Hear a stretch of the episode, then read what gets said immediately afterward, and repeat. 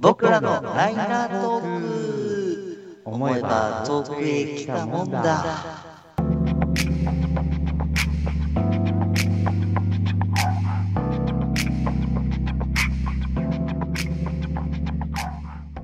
さあというわけで始まりました。僕らのライナートーク第5回でございます。わーわー言うとります。メガネの DJ セナと。ベンでございます。よろしくお願いしますお願いいたします。さてこの番組は自動でおすすめしてくれる Apple Music や Spotify もいいけど人の声でそれぞれの思いを聞いた後に聴く音楽はまた違った趣があるのではないか。音楽好きの友達が貸してくれた1枚のアルバムが自分の新しい思い出の1枚になるようなあの感覚を味わっていただく喋るライナーノーツ的ラジオ。それがこの番組でございます。この放送で紹介された音楽は Apple Music のプレイリストにて共有しております。それぞれの放送分をプレイリストタイトル LT シャープ放送回として共有しておりますので、ぜひ聞き終わった後は ID BEN12 BEN12 でお探しください。はいというわけで今回やっと初めてちゃんと噛まずに言えましたイエーイ、ねえ、噛まないでやりましたね、やりましたね。いやーもうちょっと密かに練習してましたからね、前回突っ込まれたんで。一回も言えてないよねって言われて。そうですよね、4回噛んでますからね。そうそうそうそう、ライナーノーツをね、ずっと間違えたんでね。うんはい。というところでやってまいりました。あっという間に第5回ですけれども。まあね、どうですか、最近、ベンさん。どうですか、最近、ベンさん。はい。あの、まあ、そうか、ラジオ聞いてる人はわからないかもしれないんですけど、僕とベンさんは本当にこの収録でしか喋らないんですよ。あの距離があるっていうのもありますからね。そうですね。うん、物理的にっていうのもあるんですけど、うん。うん、だ最近、最近は、はい。あなんか、の、うん、ハマったりしてることあります？わあ、何？なんか、あれですね。あの、初めて会った男女みたいなこと聞きますね。合コン最近何ハマってんの？みたいな。そうそうそうそう。なんとか話の引き出しを引っ張ろうみたいな。あわよくはそこに引っかかれ、俺みたいな。そうそうそう。共通の話題を。まあ、そうですね。はい。いや、なんか、なかなか会えてないからですね。そうっすねまあ近況報告も兼ねてと思って、なんかありますね。はい最近、本当あの、くだらない話でもいいです？あ、もう全然全然。はい、あのね、なんか寂しいおっさんみたいなあれですけど、あのね、YouTube、はい。まあみ見るんですよ。見ますね。そんな大してあの YouTuber とかね、詳しいわけじゃないですけど、はい。まあ、僕もあんまり YouTuber には疎いですけど、そうそう、YouTube 自体は結構見るんですけど、はい。最近ハマってる YouTube があって、はい。あのーマロニエール TV っていうのがありましてね、マロニー ALTV。はい。ほんほんほんこれもいなんか最初マロニエール TV だったんですけど、それからマロニエール TVZ になって、はい。で、今、マロニエール TVGT ドラゴンボールじゃん。完全にドラゴンボールじゃないですか。そうそうそう。で、なんかネット限定のやつも配信してて、はいはいはい。それは復活の M っていう。まんまですね。そうこれなんでそうなのかっていうのをちゃんと言わないと分かんないと思うんですけど、はい。その栃木の多分ローカル番組なんですかな、多分。へえ、栃木のローカル番組屋さん、マロニエールそう TV。まあで、その、まあ、栃木のね、まあ、よよくあるやつですよ。その、各地っていうか、その栃木県の、なんか、美味しいところとか、素敵素敵な観光スポットとかを紹介していく番組なんですけど、あはい。なんか、それをね、あの、ドラゴンボール芸人っているじゃないですか。ああ、はいはいはいはい。わかりますわかります。なんか有名なとこだと、あの、アイデンティティの、えのー野沢雅子の真似する人そうそう。そうそう。野沢雅子さんの真似する人とか、あの、うん R 藤本ってベジータの真似する人とか、ああ、はいはいはいはい。そうそう、そこら辺がもうレギュラーで出てて、はい。そ のドラゴンボール芸人が栃木を紹介するっていう番組なんですよ。そうすごいな。すごい、だから、その、普通、その、どこどこの何々ラーメンを紹介します。あ、美味しいですね、みたいな、じゃないですか。はいはい。なんだけど、なんなんだろう。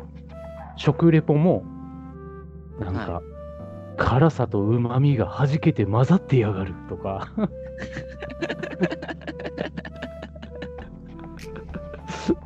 なんかドラゴンボールに結構その寄せてやってる番組があって、はいはいはいはい。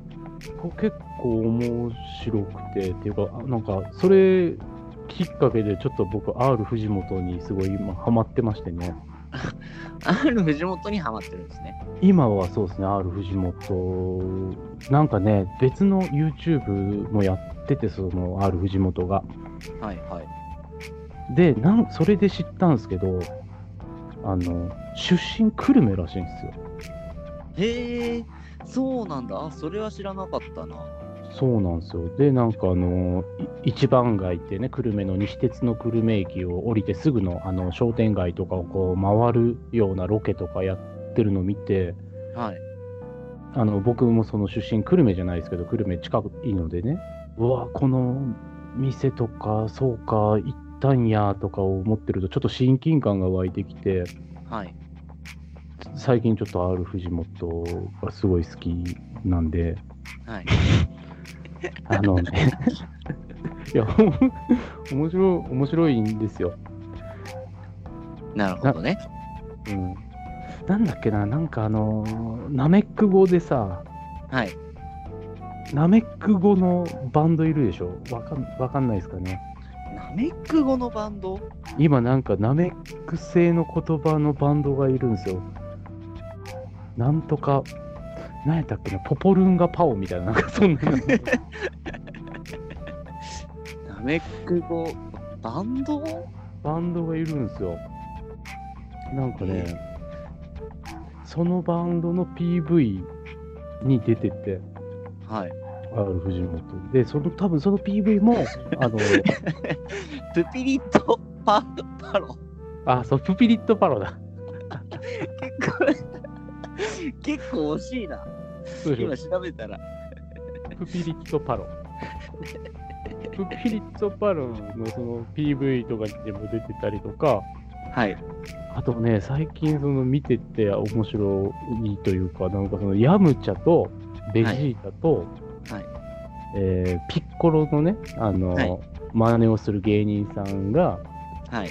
あのグレートフルデイズってあのドラゴンアッシュとかフューチャリングジブラとうんあこはい。あれあれをまんまこうトラックそのまんまでなんかリリックをそのドラゴンボールに寄せたリリックに変えてラップしてる動画とかがあってへえ。そうそうそうそうなんか 俺はナメック生まれユンザビット育ちとかなんかそういう。なんかドラゴンボール好きをちょっとくすぐられる。そうですね。ドラゴンボール芸人にハマってますっていう感じですね。ドラゴンボール芸人にハマってるんですね。ドラゴンボールそれそれきっかけで今ドラゴンボールを見直してるっていう。逆、逆ルートなんですね。そうそう、今逆ルートで入っちゃってるんですね、ドラゴンボール。だから今日もしかしたらごめんなさいね、あのドラゴンボール的な話するかもしんないけど、ハマってるからしょうがないですね。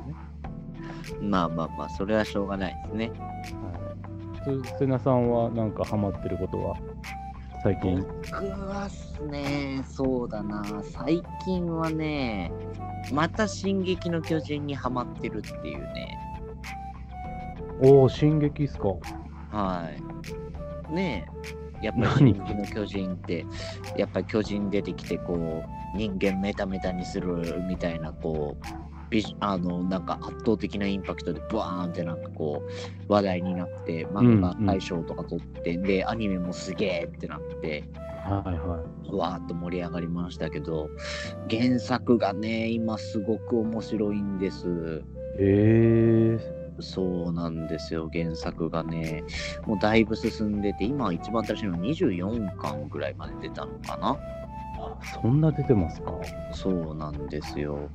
そ結構そこまで出てて、うん、で、もう、まあ当然、結構関数が進んでるんで、あの、主人公のエレンとかもね、はいはいある程度大人になってて、はいそうそうそうでなんかこう今まで全然見えてこなかったその巨人の隠された秘密とかがこう徐々にこう全貌が明らかになってきててはいはいはい。で今までまあその「進撃の巨人」これ聞いてくれてる人がどれだけ読んでるかわかんないですけどシンプルに人類対巨人だった構造が徐々に徐々にこう変化してきててうん。に人類対巨人なのかみたいな、本当に。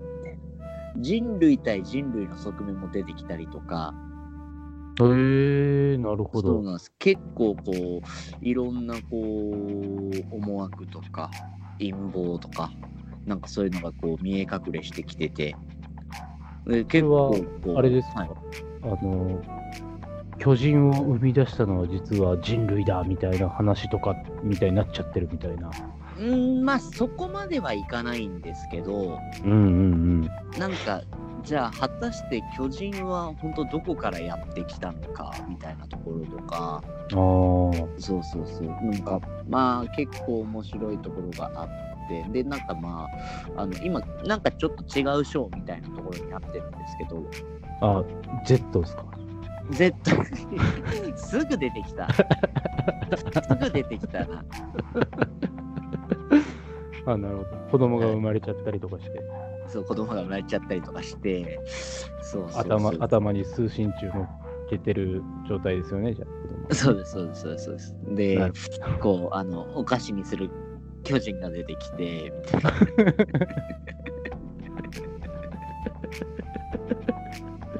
こ れ全然知らない人が聞いたら、全然本当にそうなの？って思っちゃう。今本当に、本当に進撃の。相手をお菓子にする巨人とか出てこないんで、ねはい、いやでも面白いんですよね、結構。僕、ちょっとね、ごめんなさい、あの、本当に序盤、ね、その話題になった時にちょっと読んだぐらいなんですけど、はい。なんか、その、今アニメまだやってるんですか？今多分なんか新しいのやってるんじゃないかな、なんか2期だか3期だか。あそうなんですね。なんか、はい。さい最初の、その、多分、時の主題歌はい。がグレ、ンの弓矢かな。あれがなんかその、アニソン研究家みたいな人から言わせたら、史上最高のアニソンだみたいな、あ、僕それ見ました、その回。なんか言ってましたよね。なんかすごいね、高い評価を。そうそうそう。なんか、この場面でキャラの名前を叫ぶとかは、昔からのアニソンの歴史を受け継いでてとかう、ん。なんかありましたね。なんかそれ平成アニソン対昭和アニソンみたいなやつじゃなかったですかね。違ったかな。ちょっとごめんなさいね。僕はもう本当にあの YouTube で見ちゃったので、どんな感じかは、うん、そこだけ切り取って見ちゃったんで。ああ、なるほど、なるほど。うん。いや、でもそう、あのアニメもね、すごい本当神作画で評判で。うん。なんか USJ とかでもなんかやってたりするんですよね、多分。なんかやってますね、いろんなの。そうそう。4D だかなんだかで、あの、なんですか、そ空飛ぶマシンがあるんでしょ？ああ立体起動装置ですね。うんなんかそれを体感できるような、この、なんていうんですか、VR で見れるみたいなのが、多分やってるんじゃないかな。いや、もうちょっと行きたいですもんね、USJ。USJ。いや、僕もね、USJ 今行きたいんですよ。お奇遇ですね。ええ一緒行きますか？男二人で USJ。どこ二人で USJ 行きますか？ただですね、僕、あの、バックトゥザフューチャーがやっぱり僕らすごい好きでね、あの、ねバックトゥザフューチャーザライドがなくなったっていうのは、本当結構ショックなんですよね。ね、本当にそうですよね。うん。あ、でもほら、あの、前回、え前回かな？第1回で多分瀬名君が言ってたけど、ほら、はい。あの、エヴァが好きなんですよね、セナ君は。あ、大好きです、大好きです。はい。今やってるでしょ？なんかやってるみたいですね。エヴァンゲリオン対シン・ゴジラみたいな。なんかね、もう、金稼げれば何でもいいのかって思っちゃいますけどね。全然ユニバーサルな感じがしないんですけどね。そうそうそうそうそうそうそう。あでもそうだ、もう多分ね、この放送を聞いてる皆さんは結構見た方も多いとは思いますけれども、うん。あの、エヴァンゲリオンのね、あの、はいはい。新エヴァンゲリオンのね、あの冒頭10分間が公開されたっていうところで、ちょうど、はいはいあのまあでも2月ぐらい前になるのかな、あのすごい盛り上がりましたけど、0706作戦つってね、うんいやー、あれはしびれましたね。やっぱり大好き。グッときますね。あれは非常に良かった。そして、こう、そこから自作の公開が6月に決まりまして、2020年のですね、おくしくもオリンピック直前という、なんだかこう、因果を感じるような、感じないような、ー、やばいっすね。2020年の日本やばいっすよね、ほんとにやばいですね。そして、新ウルトラマンですか。新ウルトラマン？はい。あれ、ご存知ないですか？はい。え、庵野が撮るんですか？そうなんです。あの野郎はすごいいろいろやりますね。まあでもそれ、新ウルトラマンは2021年なんですけど、じゃあもしかしたら、その、新ウルトラマン対新ゴジラ対エヴァンゲリオンみたいな。まあ、可能性はありますよね。おー、すごいですね。うん。まだまだ死ねないですね。まだまだ死ねないですよ。まあ、そんな年でもないしね。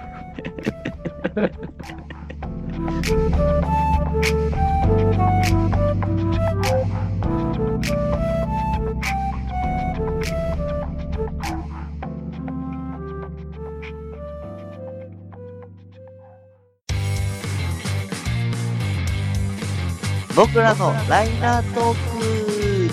思えば遠くへ来たもんだ。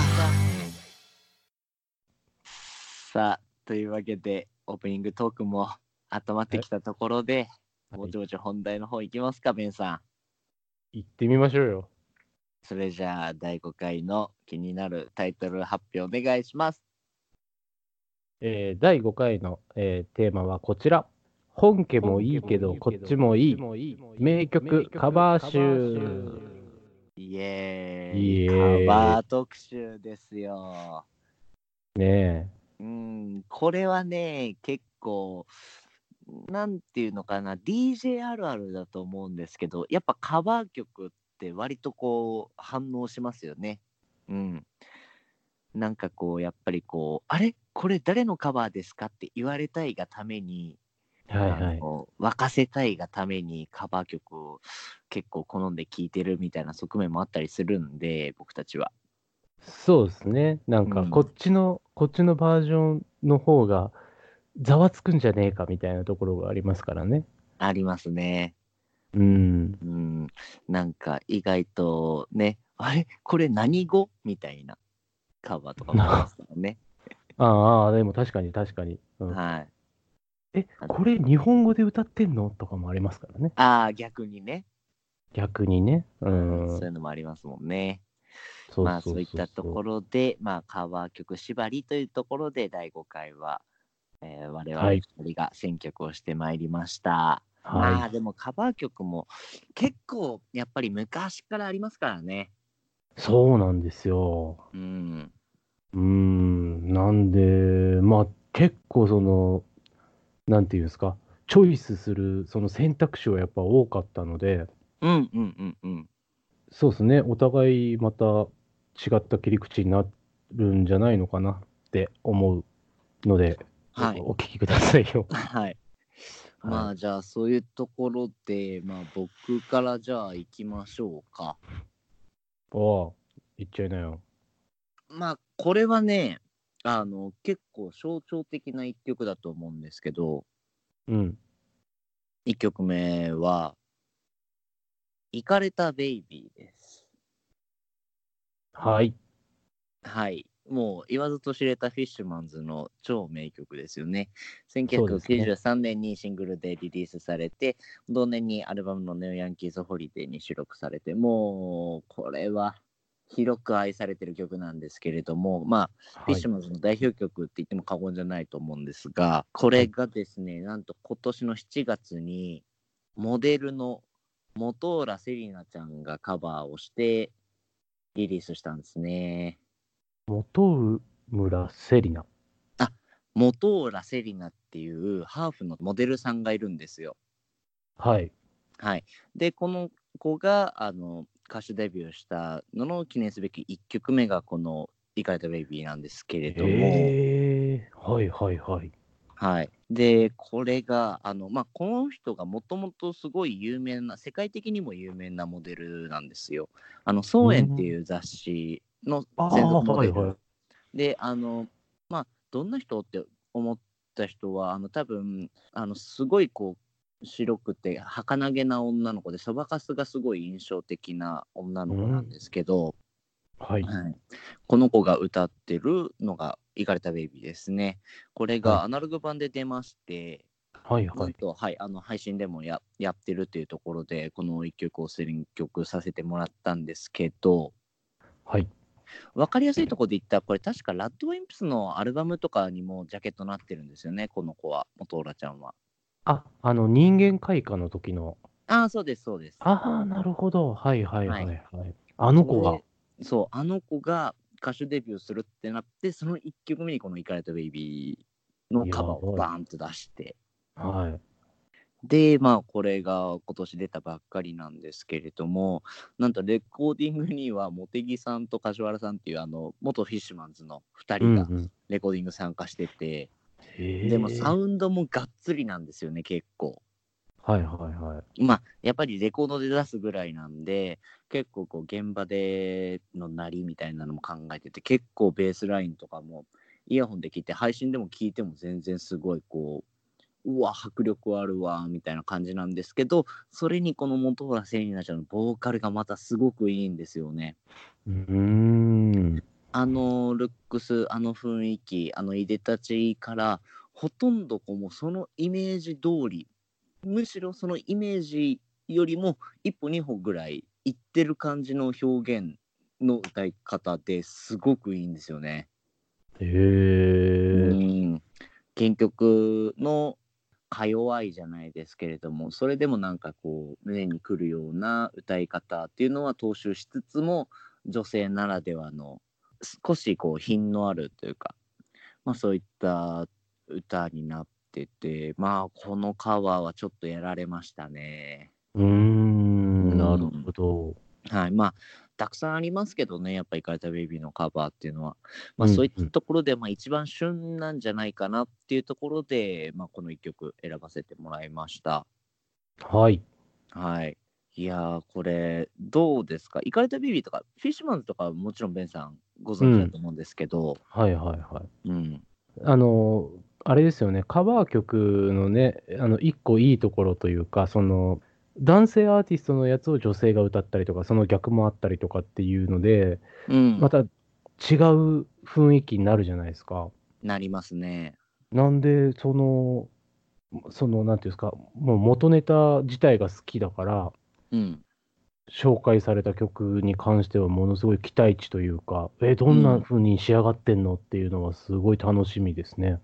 そうですか。いや、これはね、ぜひ聞いてもらいたいなと思って。まあ、あの、本浦セリナさん、ね、セリナちゃん、まあね、あの20代のすごい若いあの、うんモデルさんなんですけど、まあ、彼女のことを知ってる人でも知らない人でも、やっぱりこの曲を聴いて、あ誰なんだろうって多分気になるくらいのこう耳に残る感じもあるし、知ってる人は、えこんな歌声なんだっていう驚きもあるとは思いますね。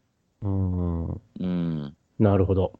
はい。というところで、フィッシュマンズ。もう僕もすごい大好きな曲で、このカバーもね、いろんなパターンがあるんで、やっぱパッて出てきたのは、このえ「イカれたベイビー」が一番最初にまあタイムリーでもあったんで、うんうん、あーまあやっぱこれかなっていうところで選ばせてもらったんですけど、はい。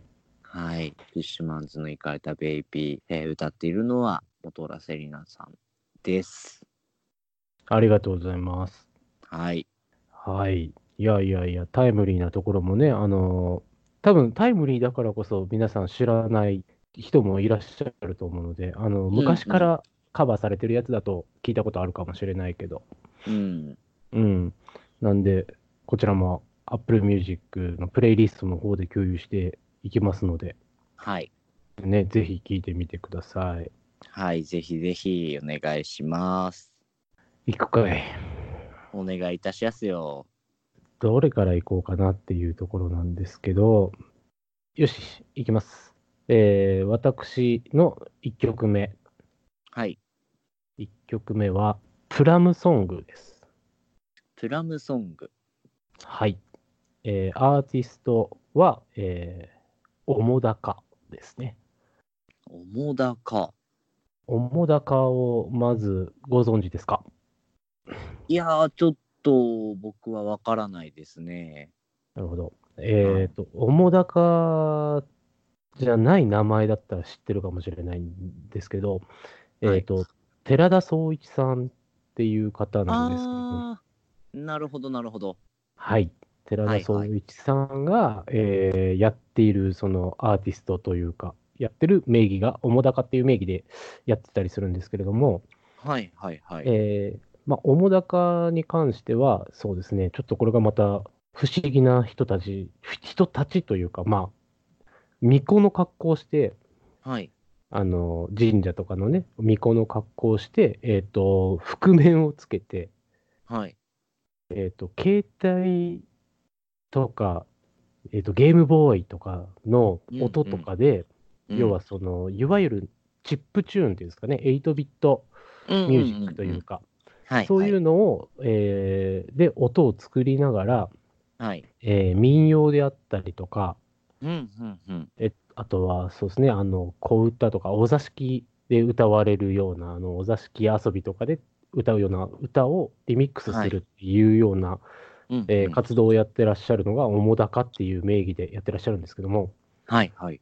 まあまあ、寺田総一さん自体だと、まあ、一番有名というか、皆さん知ってるんじゃないかなっていうのは、あの、サルゲッチュっていうゲームが、そうですね。はい、あったと思うんですけども、それを、の音楽をね、担当されてたりとか、うん。やってらっしゃった方がやってる、その、おもだかという、まあ、全体的にその民謡であったりとか、えーを歌ってるあの女性の方がいらっしゃって、それにその8ビットのあのピコピコした音楽で、まあ、やっていくっていうような流れなんですけど、はい。プラムソングって言われて、なんやねんみたいな、多分パッと思いつかないと思うんですけれども、うん、うん、うん。聞いたことは絶対にあるんですよね。っていうのも、タイトルがまず違うんですけれども、はい。えっ、と、これがですね、えー元ネタは、梅は咲いたかっていう歌なんですよ。ああ、もう、いわゆる、なんて、童謡、童謡でもないかな。まあ、いいわゆるその江戸小歌とか江戸羽歌とかって言われる、えーまあ、三味線弾いて、あの、芸妓さんたちが歌うような、うん、うん。あの、梅は咲いたか、桜はまだかいなっていう、あの、歌詞は多分聞いたことあると思うんですけれども、うん、うん、うん。それをやってるんですけど、まあ、カバー、カバーといえばカバーだと思うんで、まあ、この曲すごく良くて、うーん。あの、澤高さんをまず僕はすごい大好きなんですけれども、はい、はい。というよりは、あの、まず僕、あの、前もね、このラジオで喋ったことあるかもしれないですけど、あの、日本人とか日本語がすごい好きで、うん、うん、うん。で、あの、まあ、民謡とかも好きなんですよね。はい、はい。はい。なんで、まあ、ね、別のアーティストになりますけど、民謡クルセイダーズとか、うんそういう、なんか今風にアレンジされた民謡とかっていうのを結構、まあ、イベントでも流したりとかはい、するんですけれども、はい。これがですね、あの、まあ、元ネタは梅は咲いたかっていう、皆さんご存知の、あの、昔ながらある曲なんですけれども、はい、トラック、要は曲の方ですね。はい。これもカバーなんですよ。全く違うカバー。へえ。これがすごい面白くて、えーっと、お聞きの方はちょっと分かる人と分からない方が出てくるかもしれないですけれども、うん。えーっとですね、まあ元ネタが、えー海外のアーティストのはい。デバージ、ちょっと待ってくださいよ。あー、デバージ、はいはいはい。デバージ、デバージか。デバージのあの、I Like It って、はい。もう、これはメロンクラシックですね。そう、もう本当にクラシックじゃないですか。多分、あの、名前を聞いてもピンとこないけど、あの、サビを聞いたら、ああー、これねって多分、十中八九なるやつですね。多分なると思う、ああ、ああ、聞いたことあるってなるような、うん。で、あれのイントロを使って、はい。なんで、あの、梅は咲いたか桜はまだかいなっていう歌い終わりに、はい。あの、デバージのイントロが流れるんですよ。はい。チップ。チューンで、その、電子音で。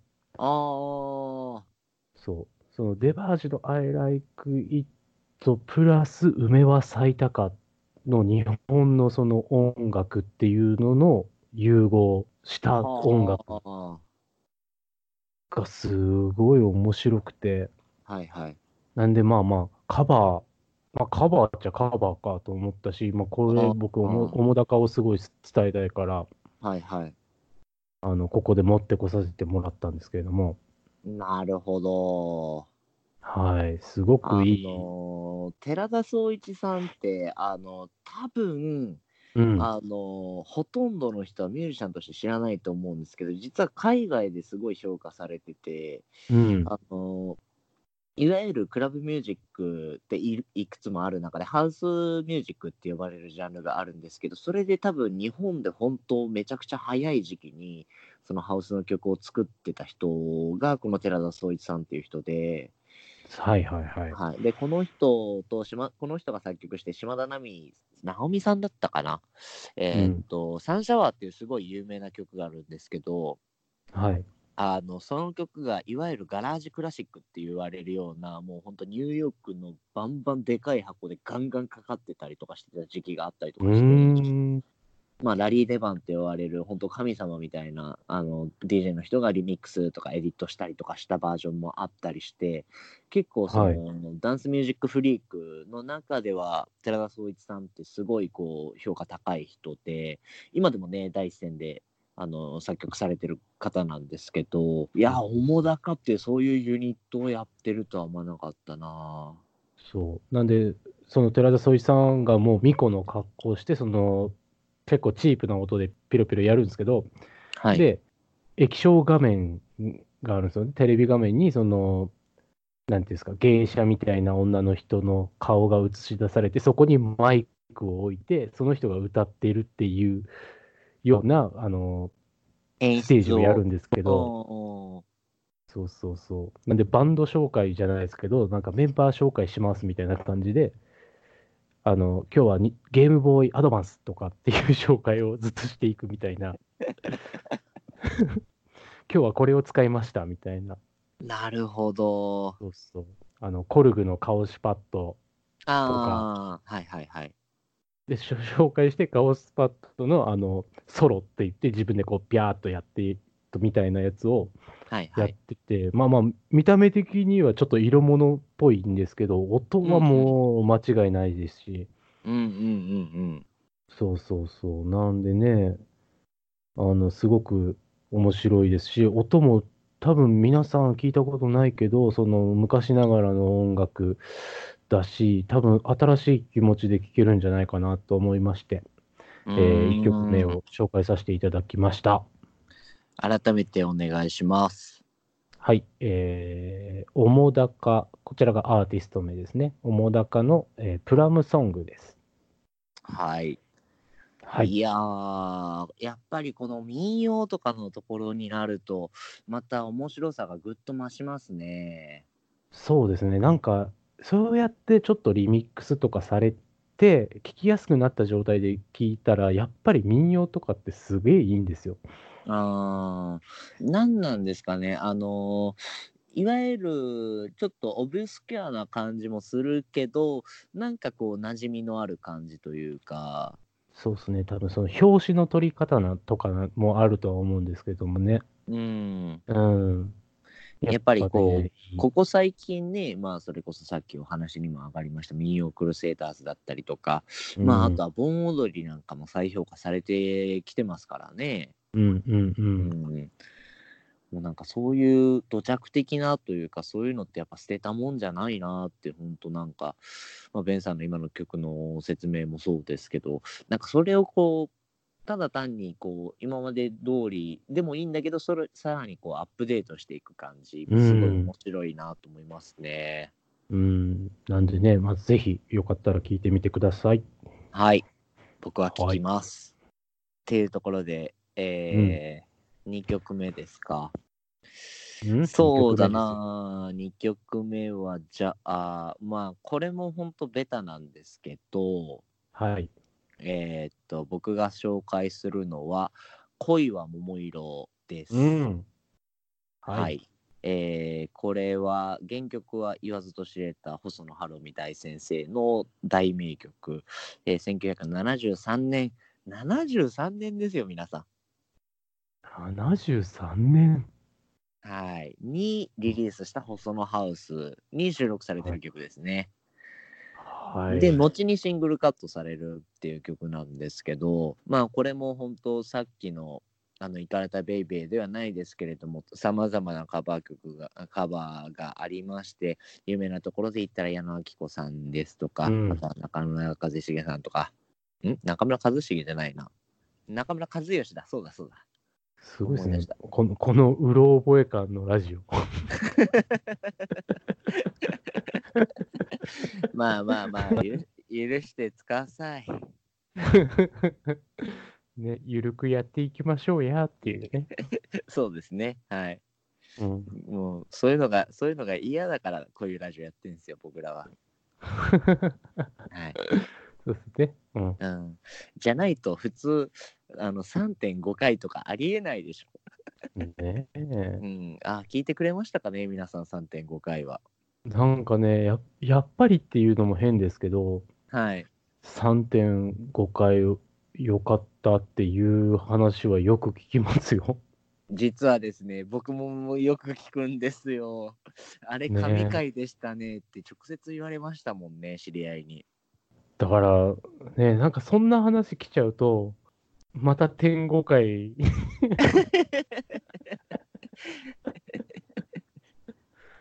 ね、天国がまあまあ言うて、本当に喋ってますからね、僕たちね。まあ、そうですね、本当に。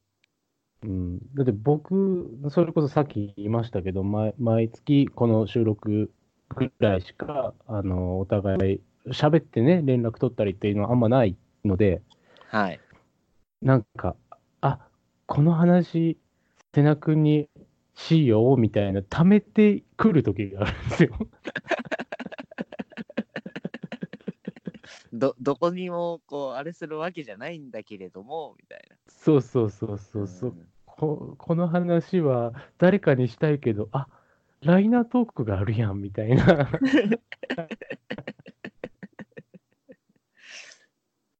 そうそうそう、なんちょでね。ちょっとしたエピソードトークみたいなね。そうそうそうそうそうそう。はいはい。はい。それにね、答えてくれるから。いや、まあでもありがたいことですよ。うん本。当に。まあまあね、あんなくだらない話でよかったって言われるんだったら、僕らもよかったですよ。はいもう本当ですね。うん、本当。まあでも、あれ、誰が一番面白いってやっぱ喋ってる僕らが一番面白いんで。ねキはいャッキャキャッキャ言うてキャね。ッキャ言って、払いて、つってね。はい。まあまあ、そんなことはとてもいいですよ。天狗界の話はいいんですよ。はい。あの、はい。はいあの聞いた、まだ聞いてない人は聞いてみてくださいね、ぜひね。あぜひね。はい。桃色の話しましょああ、そうそう、桃色の話ですね。あの、声は桃色。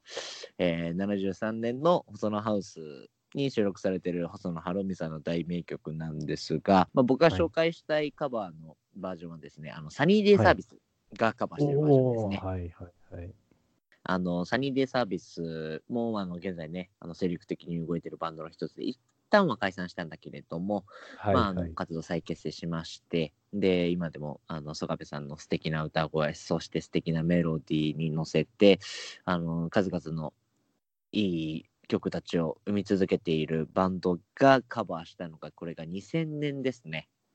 うーん2000年に夜のメロディーって呼ばれるシングルの B 面だったんですけど、はい。そして同じ年にアルバム、ラブアルバムって呼ばれるアルバムに収録されてて、えっと、一旦はこのラブアルバムを出して、まあ、解散っていう形にはなってるんですけど、あの、このバージョンがですね、まあ原曲もさることながら、この恋は桃色、いわゆるちょっと、よあの、まあこのシングル夜のメロディーもそうなんですけど、この頃のサニーデイサービス自体が、いわゆる四つ打ちに接近してた時期で、うん。あの、アルバムは結構こう、アッパーなハウスっぽい音楽、あの、リズムが入ってたりもするんですけど、で、まあ、うんこの夜のメロディーもちょっとこうメローな感じの、そういうちょっと四つ打ちテイストの入った曲で、その B 面なんですけど、いその四つ打ちのアッパーな感じとは違って、こう、すっごくゆっくりなリズムで、ちょっとこうダブっぽい感じもありつつ、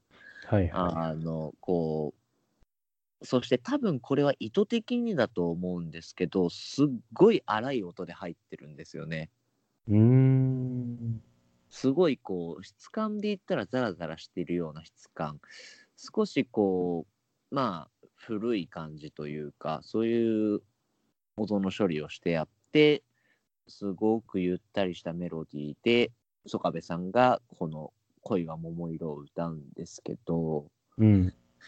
まあ、これが僕すごく好きで、最初ははい僕は細野さんの曲っていうのを知らなかったんですよね。これを聞いてるのは高校生ぐらいの時かな。高校生の時っていうことは、はい恋は桃色に入ったのは、スサニーデイサービスからっていう感そうじですね。はい。ああ、なるほど、なるほど。僕がだから高校生の時にサニーデーをいろいろ聞いてた時に、まあ、このラブアルバムを聞いてて、なんかこの曲だけちょっと音なんかすごいあれやな、みたいな、ななんなんやろうな、みたいな。で、思ってたら、まあ実際、あこれカバーなんだ、へえ、みたいな。で、うんうんカバーの曲、元、あ、細野晴臣なんだ、へえ、みたいな。それで、こう、あめちゃくちゃいい曲やん、みたいな。うん。なんで、いわゆる原曲から入らなくて、原曲の方も好きになったのも結構きっかけじゃないですけど、まあ、はいはい。両方とも今でもすごく好きな曲で、そういったところからこの曲を選ばせてもらったんですけど、あの、まあ、なんていうんですかね、ちょっといやらしい話をすると、これは実はこのデータのね、あのラブアルバムに入ってるバージョンとは違うバージョンで、実はアナログも12インチが存在してて、はいはいはい。この12インチバージョンが、いわゆるロングエディットって言われる、まあ、7、8分ぐらいある尺になってるんですけど、10分ぐらいあったかな。うん、うんこのバージョンがまたすごくいいんですよね。ずーっとゆたーっとしてて、こう、ちょっとこう、エコーを聞かせてる感じの、うんちょっとダブっぽい感じの処理もしてあって、ああ、これいいなー本当になんかこう、ゆらーっと聴けるなと思って、僕結構これ DJ でかけることも多いんですけど、うんうんうん。はい。あの、そんな雰囲気。原曲の雰囲気とはまたちょっと違う感じで楽しめる一曲になってて、曽我部さんのこの表現の幅というか、そういうのをこう垣間見えた一曲でもあるし、細野さんの曲の素晴らしさみたいなのもわかる仕様になってると思います。はい。はい。細野ハウスは73年ってやっぱすごいなって、これあの僕調べてやっぱ、やっぱりこう、ある程度あのリリースされたのってどれくらいの年代っていうのは頭に入っていても、しっかりしたやっぱりこういうところだからある程度情報は言わないといけないなと思って調べたときに、73年って思ったんですよ。もう73年って、だって、い 40? 46年前ですよ。46年でしょ？はい。46年前の音楽、まずだから、うんお聞きの方がおいくつか知らないけど、もう絶対リアルタイムじゃないじゃないですか。まあまあそうですね。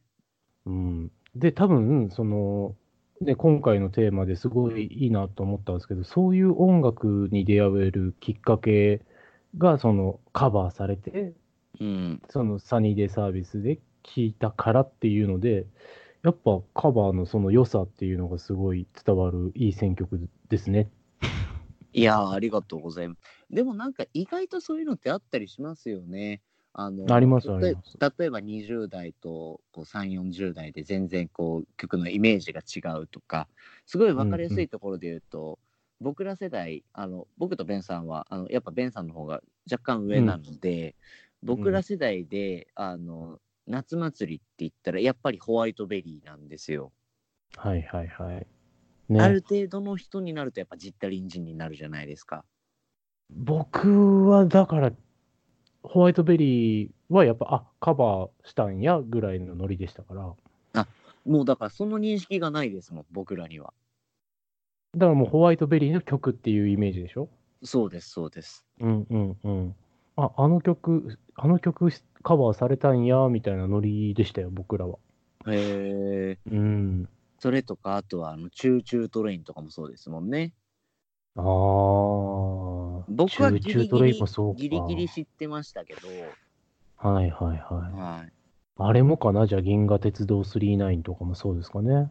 ああ、そうかもしれないですね。今の若い人たちはそうなるかもしれないですね。そうですよね。はい。あれもゴダイゴの曲なんでね、ゴダイゴもいいですよっていう。そうですね。ゴダイゴもいいし、ズーもいいですし、あ、ズーでしたっけ、うんチューチュートレイン。チューチュートレインはズーですね。ズーですよね。ズーもいいですもんね。で、多分あれじゃないですか、その、瀬名くんがオリジナルで聴いてた曲が今もうカバーされてる世代だったりもするでしょうし、そうですね。あるかもしれないな、多分そういうのも。多分あの、シークレットベースってあの、ゾーンの、はい。あれとかはもう今カバーされまくってるから、あ、あの多分 10, 10今の年後子たちは10年後の8月ってやつ。そうそうそうそう。あれは多分、今の子たちというか、まあ、20代の子だと、もしかしたらその、あの、アニメの歌だみたいな、アニソンとして理解されてるかもしれないですね。へえ、そうなんだ。あの、なんだっけ、あの花の名前を君は知らないだったかな？なんかそういうアニメ。花か。そうか。多分そっちで知ってるっていう子たちもいるんじゃないですかね。なるほど。はい。みたいなね、いろんな世代をこうやってカバーでつながれているっていうね、現実。うーん、面白いですね、でも。うん。面白いと思考えたら。ゾーンは10年後の8月に本当に再結成しましたからね。そうなんですうよ。ん。ねえあれはいいと思いました。ナイス。しいいねってなるっすね。なんか似合ってしますよね、ちょっと。うん。ちなみに、そのね、さっき言ってたあのホワイトベリーですけども、はい。ホワイトベリーの、えっ、と、ボーカルのゆゆきちゃんかな？ゆうきちゃんかな？はい。は、今、あの、水道料金の調査するバイトやってるらしいです。